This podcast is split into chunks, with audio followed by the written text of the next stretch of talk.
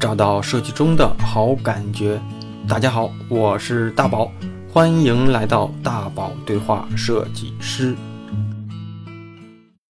欢迎来到呃咱们这一期的大宝对话设计师啊。上一期呢和阿邦聊了聊，就是我们都熟知的这个呃这这个净流高设计的这几位大师的一些呃从在在这些公司的从业经历啊、从业感受，再就是啊、我觉得聊很大一部分的时间都是在聊啊、他作为一个设计师啊、那个做的一些产品的一些呃经验之谈吧啊。呃，如果我没记错啊，如果没记错。好像阿邦比我还大一岁，你是阿邦是八五年的哦，吧？对对对对，我是八五，对，对，八五年。其实其实八五年，嗯，在这个设计 对，在设 对我我也想说，在设计的路上，其实咱们都是工作十十余年了十，十多年了啊，对，对，十一年的老司机了。所以其实，嗯，其实，在上半场，你你一点都没有透露出你作为一个资深设计师的这种啊，给给大家传授的一些经验，其实都是一个在这些大师面前，你都是一个像一像一个学生一样的在说他们怎么怎么样，他们怎么怎么样。但其实我想说的就是。咱们都也算是个老司机了，虽然不是那种像他们那种干了一辈子设计师，但是也有十年了哦。对，嗯，所以咱们下半场可以呃聊一些，其实我更喜欢聊的一些话题，年轻设计师更有帮助的一些话题。那用、对用你过往的这些经验啊，给大家给大家给年轻不同阶段的设计师一些啊、一些人生建议、专业建议、职场建议呗。好啊好啊，嗯也不能说是建议吧，我只是说，呃，做设计师，我觉得有些东西共通的语言是，或者是共同的阶段，大家其实都大同小异。嗯，对，嗯，只是说这些经验啊、虽然大同小异的经验，但每个人的理解有也不一样。嗯嗯，所以嗯，所以啊，就是 嗯嗯，所以啊，就是开场的呃下半场常规很多咱们的听友啊，其实都知道，因为我我会常规的问的第一个问题就是，嗯、你日常的一天是怎么度过的？哇，嗯哎，呀，你这个问题我还真的没有想过哎。就日常工作日的一天啊。我工作日的一天，我其实我起的比较早，还有睡得比较早，嗯这是我个人的习惯。我从小到大就是比较早睡早起，嗯所以呃，我是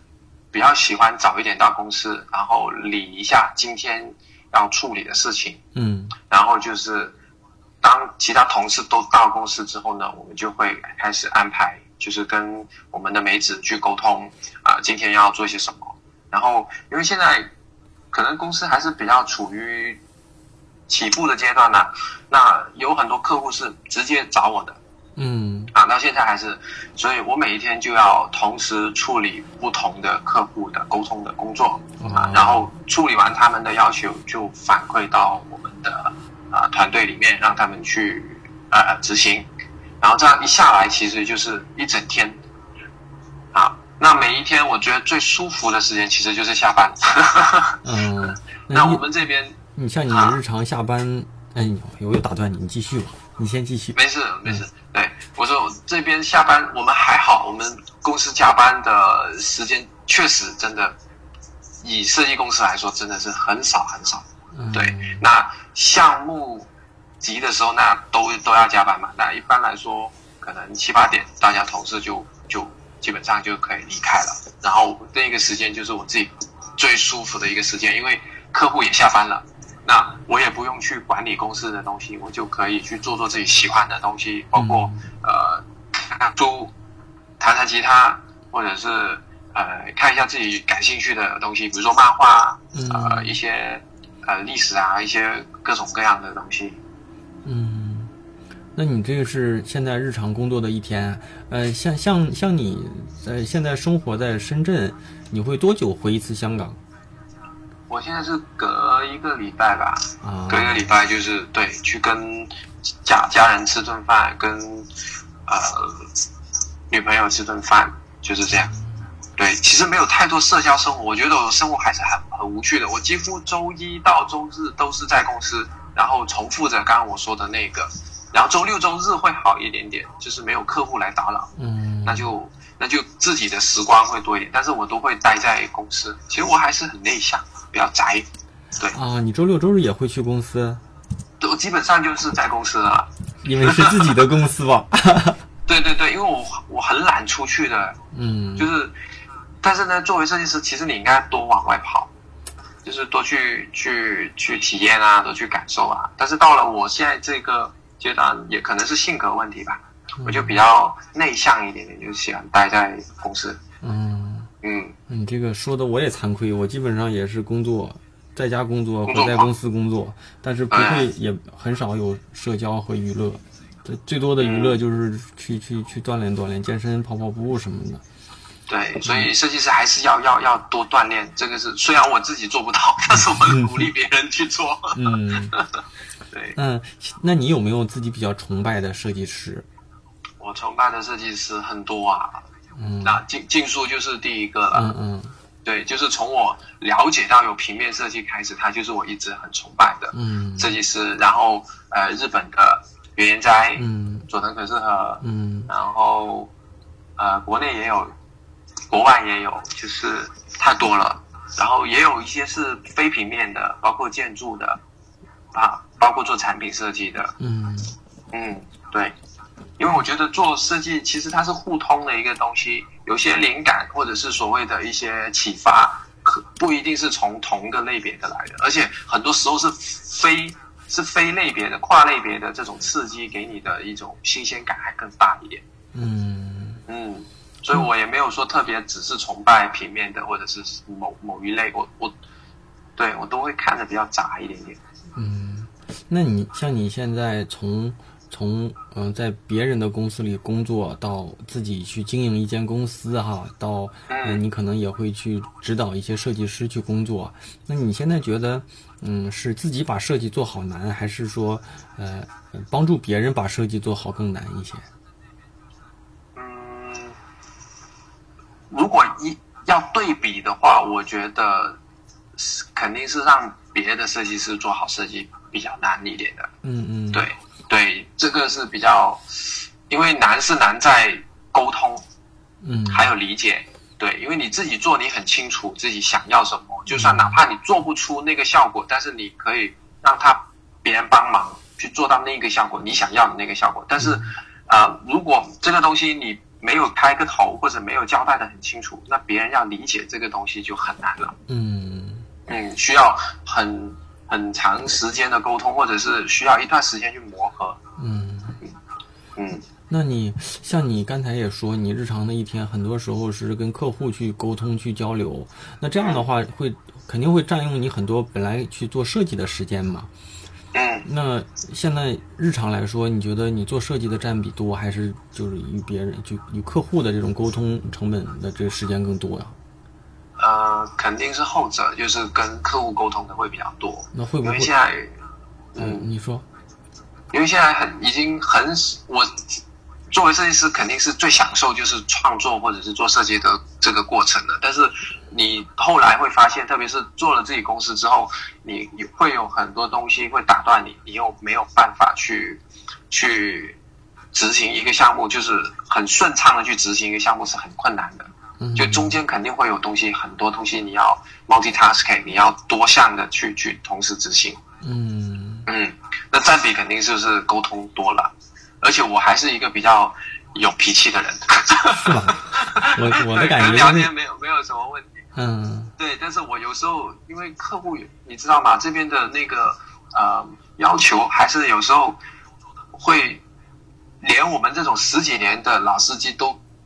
吞不下去那口气，嗯是，还是要跟他撑一下的这种情况，嗯每天都在发生。哎呀，救命！我我举个例子嘛，嗯嗯对，举个例子，就是以前我还我们有一个客户，就是他还要求我们这个 logo 看上去有福气，啊 他说能不能设计有福气一点点？哎呀，我在心想，如果我能设计一个有福气的 logo，让人家看上去就有福气的话，我可以拿那个诺贝尔和平奖了。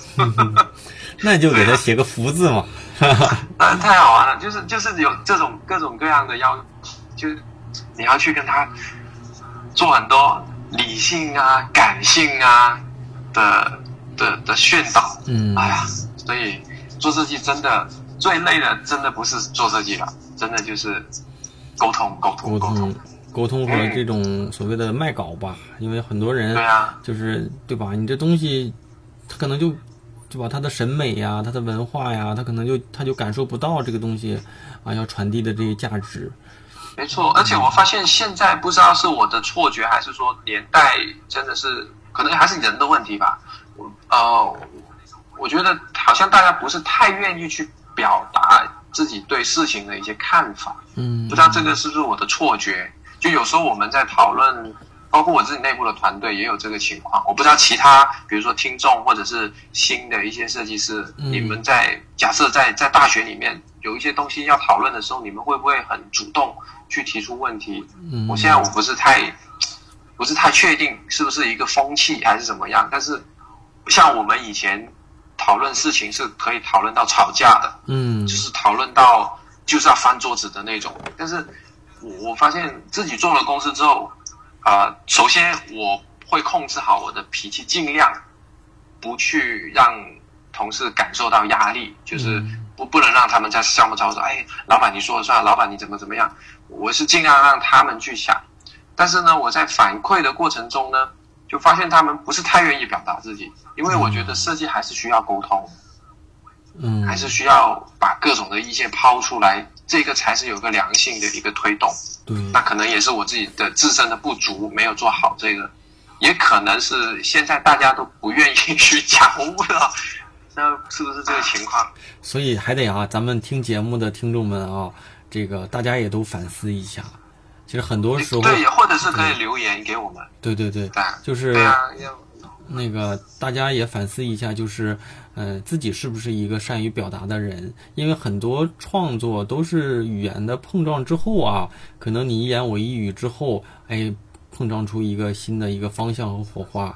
嗯反正我是一个挺挺善于表达的人，而且我说话也其实有时候也不太好听。在过往的节目里，大家有有的也听过，就是说我怼人怼的挺狠的。突然有一天，对，突然有一天人说你这个节目，你这期大宝老师好温柔啊。然后啊，因为我也在想着我收着点儿，因为就是我收着吧，别人也说不行；但是我怼吧，别人也说不行，所以我也不知道我该怎么办了。嗯，没事，我觉得你就你就按你写舒服的去就好了。对，我觉得还是按自己舒服的去就好。对，所以大家一定得多，就是多多去表达。然后我觉得语言表达能力在设计，呃，七分设计三分说吧，因为你东西光光做得好，你说不出来，有可能大家也不一定觉得这些东西好。但是善于表达的对，善于我反而反过来，我觉得设计是七分沟通。你刚才是说嘛？啊，就是可能三分是说，三分是听，啊然后可能三份是做，然后一份是运交给上天。对，反正就是 我我交给运气。我我的那个我的这个比例不一定，我的意思就是大家别不重视表达，因为很多人觉得我设计牛逼往这一放，哎，他就大家都应该觉得他牛逼，但是这东西都是设计一个小圆点儿，你你你你你说它是个小圆点儿，或者你说的多牛逼，和原研哉说它这个东西肯定价值不一样。所以大家一定要重视这个语言表达能力，包括说在当众的这个演讲能力，然后这提案能力，呃，所以这这这这这个能力随着你的专业成长之后，一定不能这块儿的，就是这块儿的能力有缺失，要不然一定会阻碍你的设计职业发展。因为所有的设计的原点其实都是一种沟通，嗯它并不像艺术一样是一种表达，嗯纯粹的表达。设计是一种沟通的工具，是一种沟通的桥梁。如果我们无法把自己的想法跟客户也好，跟消费者也好，呃，传达的很好，那我们做出来的东西其实是片面的。啊对对对，这个对，这个也是沟通的那个重要性，其实就是为了打破各自的那种看事物的角度，让这个东西变得更圆满。因为我们所所有的设计都要有人来买单，要么就是客户买单，要么就是客户的消费者买单，嗯甚至乎设计师自己也要为自己的设计买单，就是别人不喜欢或者东西你要赔钱，嗯，或者这个东西侵权了，或者这个东西撞车了，嗯你要你要赔钱。那这个东西其实是需要大量的沟通工作来让这个项目推进啊。那中间涉及的有各种的美感啊、字体啊、排版啊那种很专业的东西，也有一些是很接地气的市市场啊、呃消费者的那个审美啊，那些东西都是要混杂进去，才能让这个设计，呃，我觉得怎么说呢？设计没有最好，它只有合适跟不合适。对，嗯嗯，嗯对，所以都需要沟通。那那说到这块儿啊，就是呃像你现在自己的公司的设计师一共有几几个呀？设计师，深圳这边应该有八个吧？哇，这么多人啊！那你们这还好，还好，还好，就是其其实就是分两个部门，就是设计部跟产品部。嗯嗯嗯，嗯那对，然后那你像你现在呃团队设计团队，嗯、像你在肯定也面临到就是这种呃招聘，甚至说有有一些团有一些设计师离职在招人的这种状态嘛，所以嗯就是你在招聘设计师的时候啊，你最看重设计师的哪些能力呀、哦，这个也可以分享一下，就是因为我们见的人慢慢开始多了嘛。我嗯其实我个人来说，我最看重的是他的那个诚实，就是是否诚实，就是他的态度是否真诚。因为我我我自己会有一些面试的小技巧的嗯啊，我这里也可以跟，比如说，如果你还是大学生，我觉得这些技巧对你们可能比较有用一点。嗯啊那很多人来的时候，他会带着他们的作品集嘛，嗯啊，那肯定是看作品。我不会去看他学历，也不会说他是大学还是说专业学校出来的就怎么样。我完全是只是看作品，那作品是首要的。嗯但是他在聊作品的时候，我会去咨询一下他负责的哪一些部分啊，因为有一些学生的话呢，肯定可能有机会是团队合作啊，就是什么嗯叫小组小组做作业，也有一些是个人的，那那些比较好。我会问一下，哎，你负责的哪些部分嗯啊？其实就是要看一下他的能力到底是到哪个位置，因为有一些是小组项目的话，其实你看不到他负责哪些东西，因为可能完成度都会相对比较高一点，所以要问，我们会我自己会比较着重这个，然后呢，呃，也会去呃，我们也会去做一个试探，就是比如说，我会把那个气氛弄得轻松一点，讲一些笑话，先逗、嗯逗他笑啊，嗯其实是其实就是挖一个坑给他了。嗯那举个例子，就是说，哎呀，我说，哎呀，做设计师加班很累的，哎呀，我都加到要死啊什么的。我要先把这种负面的情绪演一次给他看，等他去试一下他是否真正的热爱这个工作。如果嗯他是真正热爱的，他可能就不会附附附和我了。他就他就是他就会说，哎，其实我我都都都了解，我都习惯，这没问题的，我都能能能干。但是有一些人就是因为你这样轻松了，他就说啊，对对对对对，加班太辛苦了，我也不喜欢加班哦。被套路了。对对对，有我们会耍一些这种小小小心机，嗯但是目的其实为了还是要了解这个人是否真诚，嗯就知道的知道，不知之为知之，不知为不知嗯啊，就看他怎么去去去呃对待他自己的这个事业。然后另外一个点，我觉得还是比较重要，就是他平常的爱好，他自己的一个事业的规划。因为我们招人其实都希望他可以留在公司嗯久一点点，嗯所以我也会问他们，你你自己的事业规划是怎么样？你会不会说很短时间就会走？那当然，他们全部都会说，我我会坚持，我会怎么样的？对 对，对，但是也我我觉得也还是要问一下，对，因为有有些人真的是没有没有没有想过自己要做什么的，很多啊，甚至乎他们来我们公司面试，连我们公司网站他都没有上去看过，嗯就就来了，然后一问，哎，你有你喜欢我们公司什么东西？就就就，我觉得是对我们不尊重，对他自己也不尊重，嗯所以准备功夫还是要做足。嗯，就是去面试的话，嗯嗯嗯。那你会在意这设计师是嗯、呃比如说那个女设计师吗？或者是呃大龄设计师？就像这些这些这些硬性的，但是客观的存在的条件。男女我们没有没有分，但是呢，年龄会有有一点点影响我们的判断。就是如果年龄太大的话，我们担心他自己的设计的一个思路、思维还有习惯已经形成了，我没有办法去嗯磨合的好。反正我我自己更倾向于去招一些呃经工作经验少一点点的，我觉得我们可以调，嗯，能调得来。那你们现在团队的设计师大概的一个年龄结构是在年龄都是九二到九六左右吧，哇，对九二到九六是二十二十五六二十五吧，可能。嗯差不多，差不多。其实我们这对对对边也陆陆续续的都是这个年龄的设计开始开始内对啊行了。嗯嗯，你说到说到招聘，咱继续聊。比如说，像你嗯觉得你这一路设计成长过来啊，你觉得设计师最该去重视的和锤炼的这种能力是哪哪方面？就比如说你，你认为，就除了设计本身，还有哪些能力是需要在成长之后，这这种发展之这个，我这可能表达的不是很清楚啊。对，但我我我明白你的意嗯，思。就是就是，我觉得嗯，我我真的很看重好奇心这个这个、啊这个特性。嗯嗯，对，因为我觉得做设计师应一定要不是应该，而是一定要对身边的东西要有好奇心，要有那种呃去探索的这种精神。如果你对身边的东西无感的话，你做的设计是没有温度的。嗯嗯，就算你这个东西做的很漂亮，或者是形式上去很漂亮，但如果你是一个无趣的人，那我相信你的设计之路会走得很，呃，我不不能说这么绝对，可能就是会会困，也不能说困难吧。对对对，但是我觉得好奇心是做任何的创作，甚至乎呃人生哈，你的人生是否精彩，也会影响到你的设计作品。嗯，那我会我会呃，对你说到招聘，我也是会经常问同事有什么的爱好，我会看他们爱好多不多啊，是否有趣，是否有没有一些我没有经历过的东西，他能告诉我，我觉得这样就最棒。嗯对，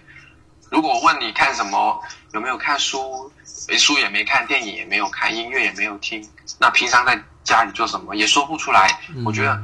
这种就对对于我来说，我就会比较抗拒。嗯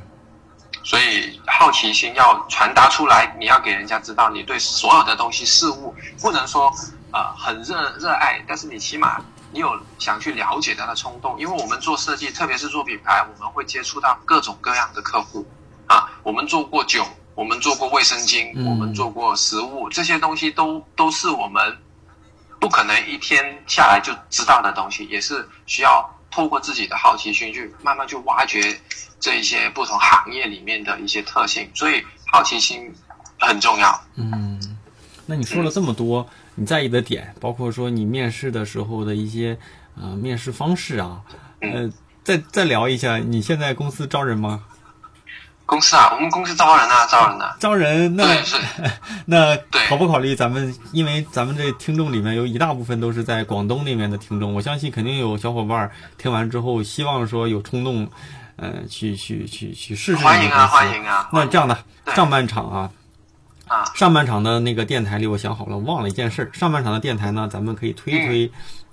就是你们做过的那些产品嘛。然后咱们啊这个里面，到时候我会设置一个关键词，比如说招聘，嗯、我到时候想想吧，啊，不我到用了，你时候想想。就你就发个同点就好了嘛。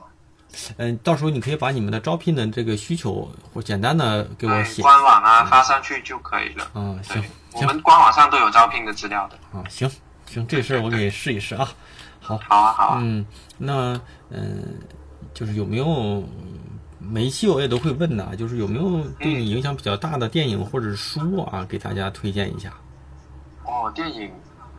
跟书都很多啊。书，我先说电影吧。电嗯影我就喜呃，《教父》我是很推荐大家看的。然后《发条城》，嗯然后我自己喜欢呃，Stanley Kubrick，就是那个寇寇比克叫什么？库比克这边叫什么？Stanley Kubrick，就是拍那个《太空漫游二零零一》啊《发条城》啊闪灵》，然后最后拍的那个呃，大开眼界，嗯，那那个英那个导演，嗯，嗯，鬼才。那有没有就是就是说为就是可以聊聊为什么就就对这这个电影就是比较哦，比较好。为什么喜欢？是不是？嗯影响比较大？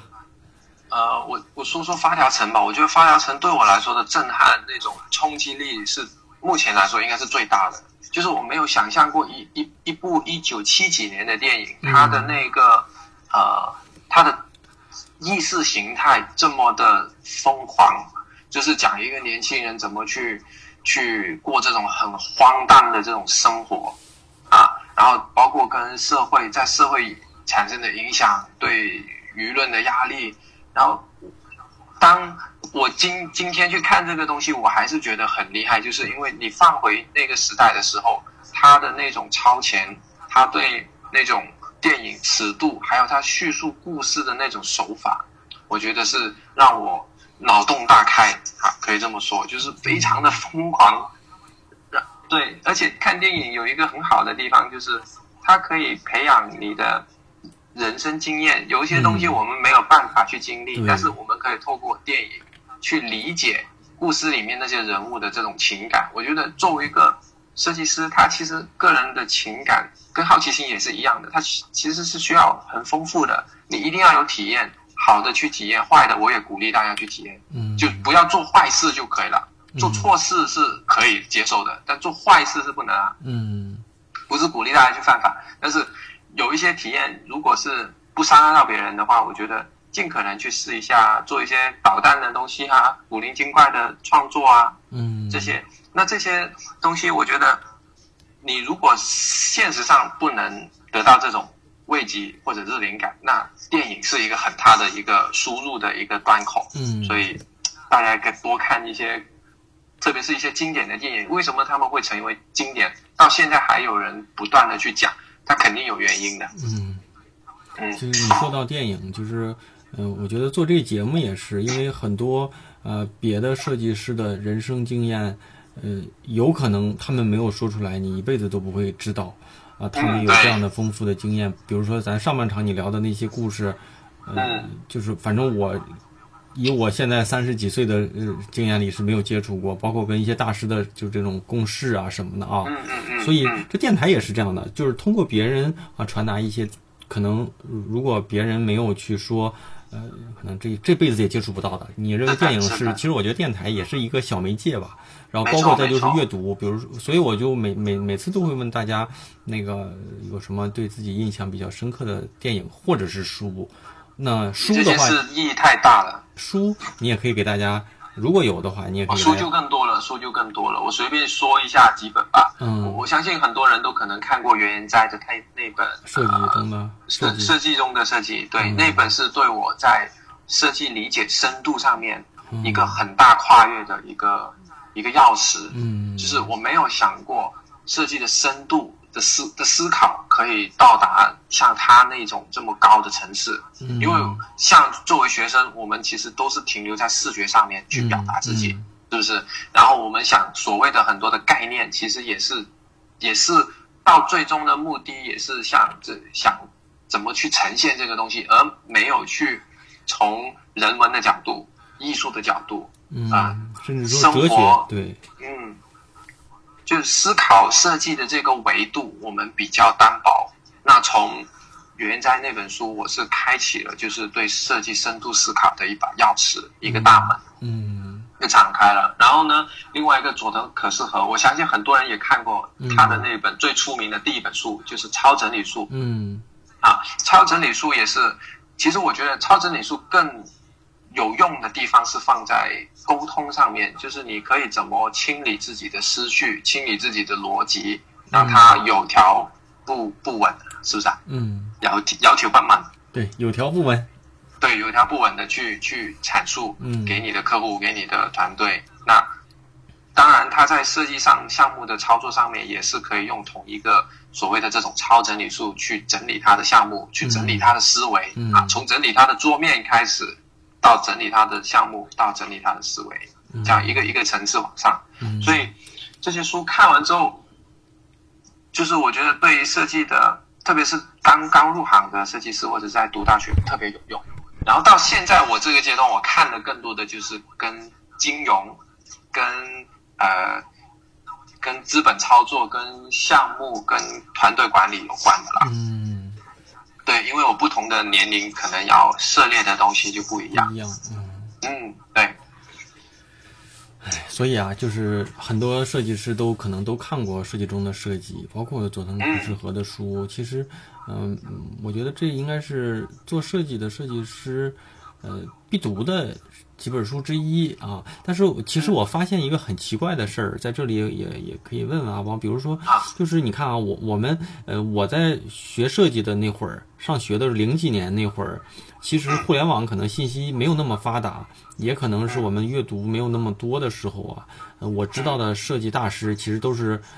其实就是我现在想想，就是金代强跟陈佑坚，我能找到的，以我的这个价值观和信息的获取量里，就知道他俩，就当时最先知道他俩。然后呢，当我长大之后，我发现，嗯，我看了很多设计师写的书，但是绝大部分都是日本设计师在写，咱们中国华人设计师就很少出。出这些设计的思考的一些文字性的东西，我也不知道。没错，你说到点上了。对，嗯，但是你看，嗯，咱们中国也有大师，但是他们可能会出一些作品集啊，可能会出一些年鉴什么的啊，但是很少会出一些文字类的东西。所以你会发现，当你走走的越多越深的时候，你受国外设计师的影响会大，反而咱们身边的这些人的，就是这种呃理论性的东西就输入比较少。如果你算中国现在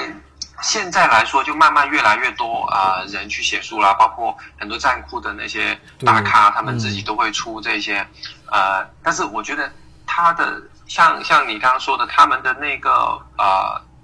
程度跟日本设计师我我我们所看到的那个的层次其实有点不一样。嗯啊，可能这是跟大家对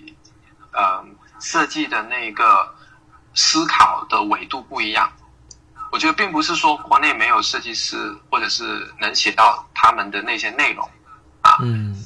对我，因为静书他自己也写很多书，嗯，他有很多的作品，或者是有一些是讲作品，有一些是讲他个人经历，我觉得那些也是很好的一个材料来的，嗯，啊，对，我觉得日本设计师，因为我觉得他们的文化跟我们有一个。呃，有有一个还蛮明显的区别的，对我觉得中中国设计师对文字的那种呃感觉感悟，好像都是停留在案例的这个层次去讲设计，嗯。嗯，就是没有跳出不非案例的这一种模式去讲设计，那所以它的那个呃出来的效果，我觉得就不一样。对，因为因为大家看案例的话，我觉得还是比较比较直观一点点。这种，那像你可以给大家分享分享，你就像工作之外有什么呃课余的爱好吗？爱好，嗯，我自己喜欢，最近喜欢上呃文玩的东西啊。嗯嗯，对对对，就是呃，真没想到。对，就是这一听就是一些老人家才会喜欢的东西。是这个一一听我一想着就是老北京的，因为我跟你对话的时候，我手上在拿嗯这攥着两个核桃在盘。你你呀啊，所以你一说我一想，哎，你是看到我在盘核桃？你听到我这个声音是什么吗？哎，也是核桃吗？你听我。哎呀，我没想到你也会玩这个。我这好多年了，这这两个核桃。那香港人也玩这个吗？要交流一下，我不知道其他人，但是我自己从小对这个感觉还是比较大的。因为老以前我小时候，我老爸就会买，不是买，他就会拿一些呃拍卖行，就香港不是佳士得啊那种拍卖行，他会拿一些画册回来。因为我小时候喜欢画画嘛，他会他会收一些画册回来，就扔给我看。然后我看到里面的这些东西啊，比如说书法啊，嗯，国画啊。呃，扇面啊，这种呃雕刻啊、文玩的东西，我就玉雕啊这些，我东西就慢慢慢慢从那个时候就开始喜欢上看这些东西，嗯，然后到最近这几年开始呃开始会去呃古玩市场。我我现在最大的兴趣，我每去每去一个地方，我就会喜欢去逛古玩市场。哎呀，古玩市场是啊，我觉得那个目的并并没有说我要淘什么东西，我是。看着这些东西很有趣，比如说呃一些老的锁啊，它的结构啊啊，然后一些扇不同材质的扇面呐、扇骨啊，我觉得里面的造型、呃画面，包括它传达的那些寓意，我觉得对于我做设计都非常有帮助。嗯。嗯，我在那一块我觉得挖到很多宝藏，而这宝并不是我买买买回来，我我就看嗯，就这很好玩。嗯，那 对，嘿嘿，真没想到啊。您您是过来人，你肯定知道这种乐趣。嗯，那像像咱说到爱好啊，那其实再说一个略显沉重的话题，在你创业之路上啊，就是呃比较艰难的时期遇到的这些比较低谷啊，低谷有肯定有的，就是我我我说的难听一点点吧，或者是说客套一点吧，嗯就是其实做一家公司，嗯我每一天都在面对困难，嗯，然后可能每一天都有一两个客户一两句话，或者是一就不一定是客户嘛，就是团队啊，呃，各种原因会让你的心情嗯 起伏的很厉害。嗯，对，那做做公司最刺激嘛，我说最刺激的地方就是你每天要解决的问题就是哇各种各样，对，没有一天是应该。真的是，我觉得我回想起来，做公司真的是很难的一件事情。对你做设计还好，你很专注。比如说打工的时候，其实我回想起来是很快乐的事情，嗯，就是我专心的只在一个事情上面忙，那也很投入，可以做得很好。但是你做公司，你要人事啦、财务啦、客户啦、项目进度啦、跟进啦，各种的会让你分身乏术。嗯，对，那这种分身是整个人把你扯就撕裂掉。那你每天都要经历这样，我怎么对？嗯，所以需要排解，真的需要要要要放松，要让自己去放松。那那你像你解决这些就是这种焦虑的方式是什么呀？呃，我是最近才学会的一个方式，我也就极力推荐给所有的朋友，就是冥想。啊，不知道你有没有听过？那我肯定听过啊！你可以翻我们那个啊大宝对话设计师，这个嗯最收听量最高的一期节目，就是哦就是我跟我们这边公司的一个老大在聊，他是一个冥想的一个修炼很多年的一个设计师。哦，那那期节目收听量有两万多，然后很多很多设计师都会说，嗯什么时候让那个小黑哥再给我们再来聊一聊。嗯嗯就是嗯，大家都有一个都有焦虑，而且大家都去想去寻找一些排排排泄这种焦虑或者是负面情绪的方法，所以你说的这个方式肯定是有共鸣了。对对对，这个可能就是之前如果有有朋友已经聊过这个东西，那就大家可以去听。嗯但是我自己最直观的就是情绪上的一个控制会比嗯以前好很多。以前可能一个东西就可以让你发飙，但是我自己做完冥想，其实我也没有做很长，我就是早上起来十分钟，嗯晚上临睡之前十分钟，但是坚持每天做。嗯啊那它它的效果是很明显的，所以我觉得这个很值得推荐，让你的情绪可以平缓，嗯也可以让你的人的感知再敏感一点点嗯啊。对，是很好的一个一个一个方式。其实你刚才说十分钟，我觉得十分钟能够做到脑袋放空，什么都不想，都挺难的。对，很难很难，所以对，所以还是冥想还是有技巧的，嗯，对，还是要练的，还是要习惯那个状态。嗯，问一个呃，可能我每次都会问的啊，就是像你在、刚才我们在开头也也也说，就是其实不知不觉哦，其实你你我像我们这年龄在。只要做设计，都有十来年的工作从业的这个经经经那个时间了哦，嗯所以呃，你是怎样在这个设计路上坚持了这么久？因为很多人，我的同学身边的人，就有有一些人陆陆续续其实都不做这个了。我相信，你身边也有做设计很辛苦。对，所以你你有没有考？你有没有问自己这这个问题？就是怎么样在这个路上走了这么走了这么长时间？呃，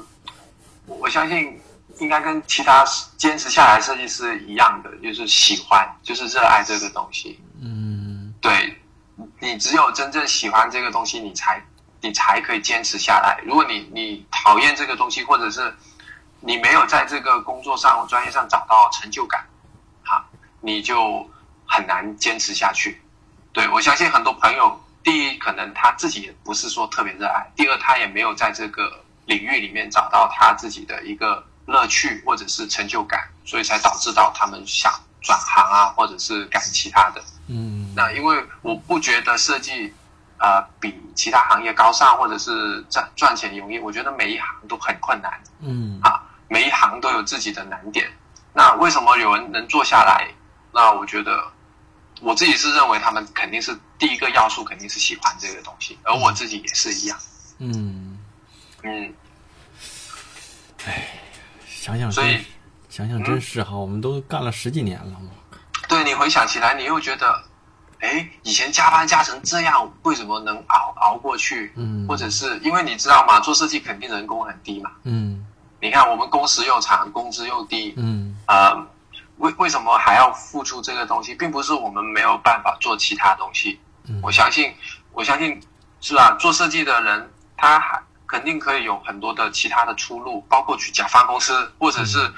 你你转一个思路，你去做呃其他的沟通的工作，我觉得都可以啊啊，嗯去做美术的工作都可以啊，嗯是吧？嗯嗯，所以你还是要还是要很热爱这个事情，才能坚持。对，好，那咱们就最后一个最后一个问题啊，就是嗯，其实包括说很多设计师都跟我说，说他的理想啊，就是嗯、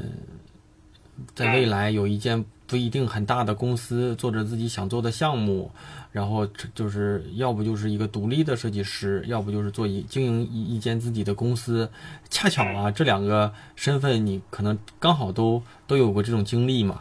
嗯所以我相信经营一间公司肯定没有想象中的那么容易，肯定也有也会踩过坑，也会有过弯路啊。所以，嗯，其其实希望嗯想听听，就是你给这些未来想从事这样工作的设计师、年轻的设计师，或者是未来想创业的设计师一些，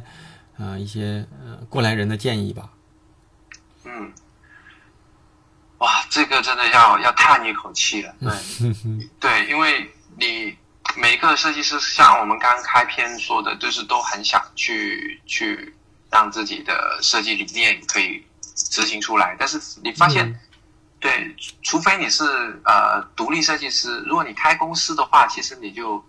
就要下放你的设计，或者是你要做很多的妥协啊。嗯你一个人的时候，甚至啊一个人相对好一点，你直接跟客户沟通，要么就做，要么就不做。嗯那回到呃，我自己回想我自己现在走过来，刚刚你说的，我小公司我做过，大公司我做过，独立设计师我做过，嗯然后到合伙我也做过，几乎所有设计师会经历的过程我都走过一遍了。那最重要的一点就是要持续学习，你不能让自己停下来，这个我觉得是最重要的一个点啊，嗯。因为所有的问题，所有的那种坑啊也好啊，或者是弯路也好啊，你是没有办法预见的，只是说边做要边调整自己，边学习补充自己不足的地方，包括以前呃我也很讨厌去看商业的东西啊，嗯经济啊。什么的，我都觉得很无趣那些东西。但是到你作为一个管理者时候，当你作为一个专业的人士以后，你要不断的去提升你自己个人的一个呃知识。那这些知识层面呢，呃，可以帮助到你在工作上，可以帮助到你的客户，也可以帮助到你的团队。所以我觉得，作为一个老板也好，同事也好，独立设计师啊，任何角色的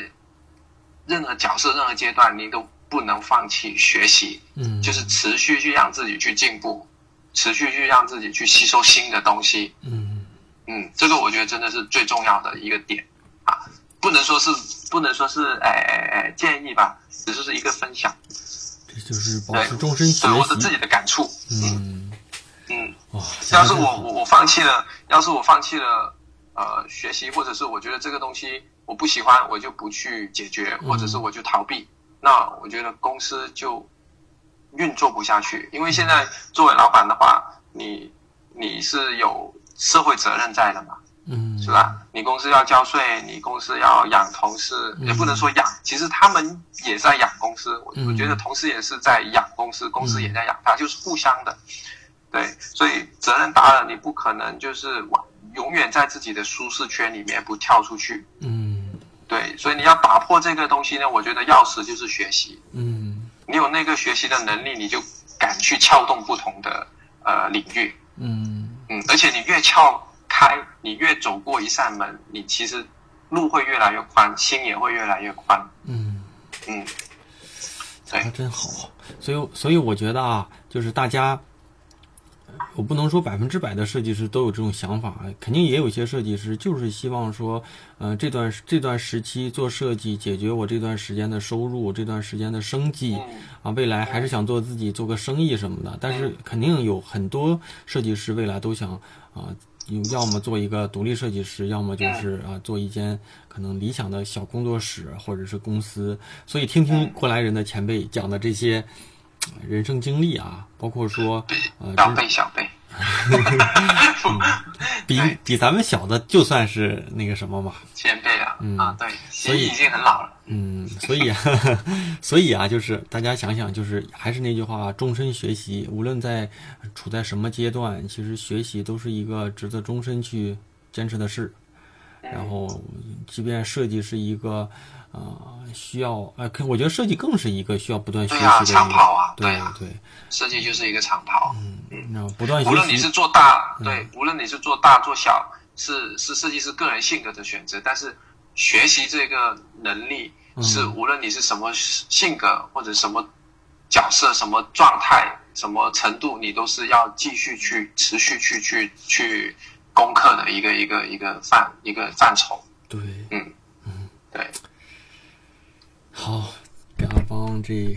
一聊，下半场也聊了这么长时间啊！这个，真没想到，本来以为上下半场一个来小时，咱们一聊又聊到深夜了。哦，对呀，你看，太厉害了。那个，作为咱俩，咱们这次的对谈，也作为这这几年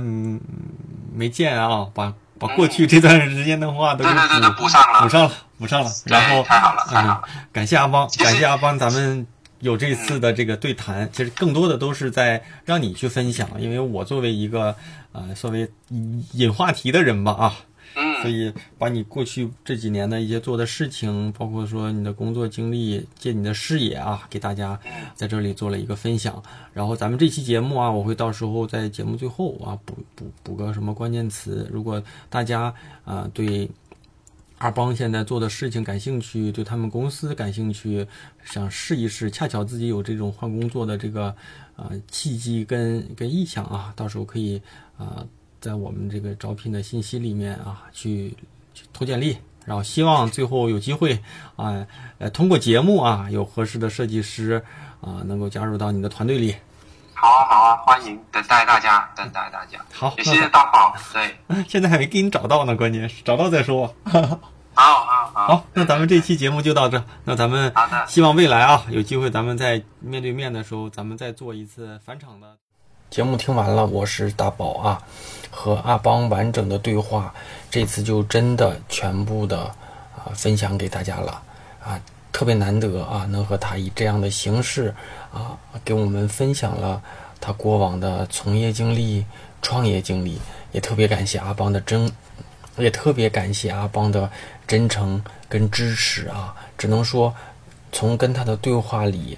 我也收获特别大。除此之外呢，我会更新一下公众号的这个关键词回复啊，大家继续回复阿邦啊。除了有相关的作品、产品跟链接之外啊，还有他们招聘时的邮箱和用人要求。如果你在深圳啊，有对阿邦和他们现在做的事儿感兴趣啊。就欢迎投递，啊，邮件上标注“大宝对话设计师”的听友，说不定啊有那么一丢丢的小惊喜啊。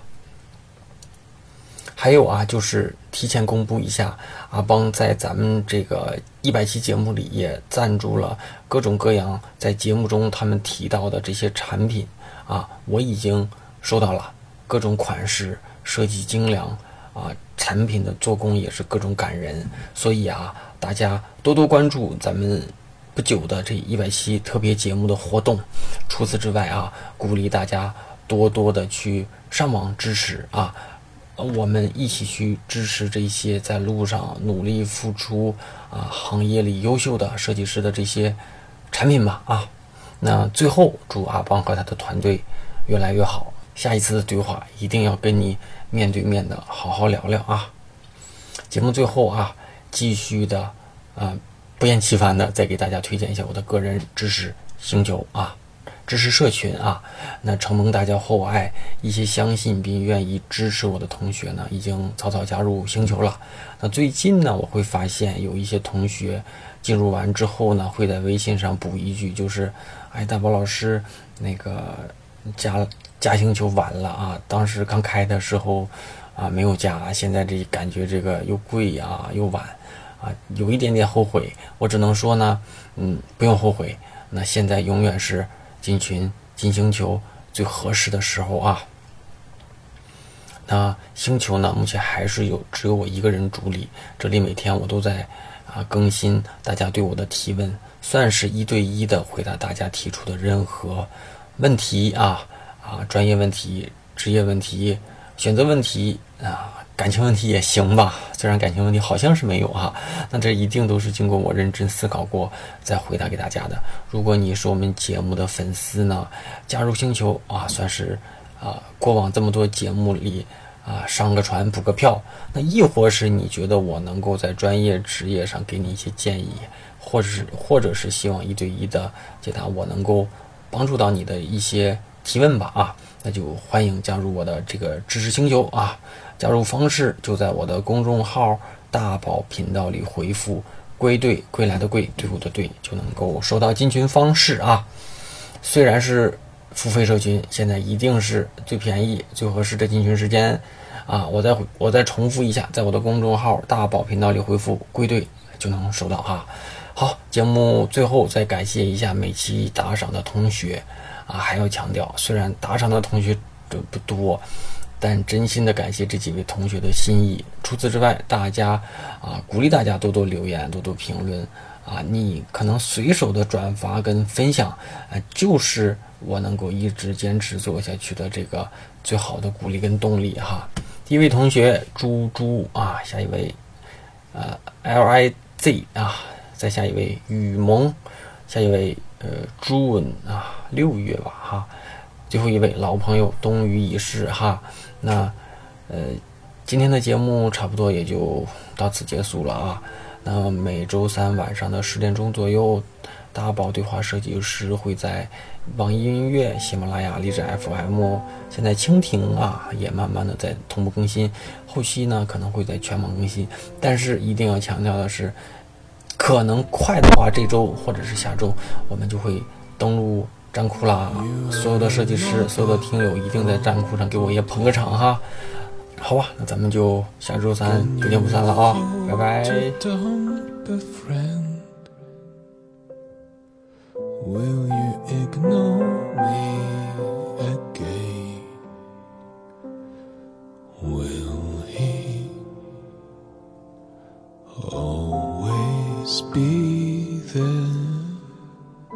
And now you're walking hand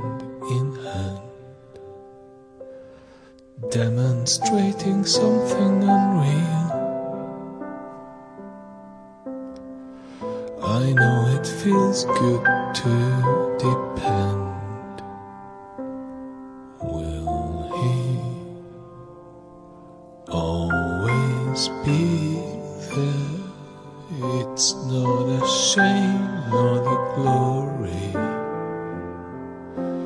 Just a romantic day.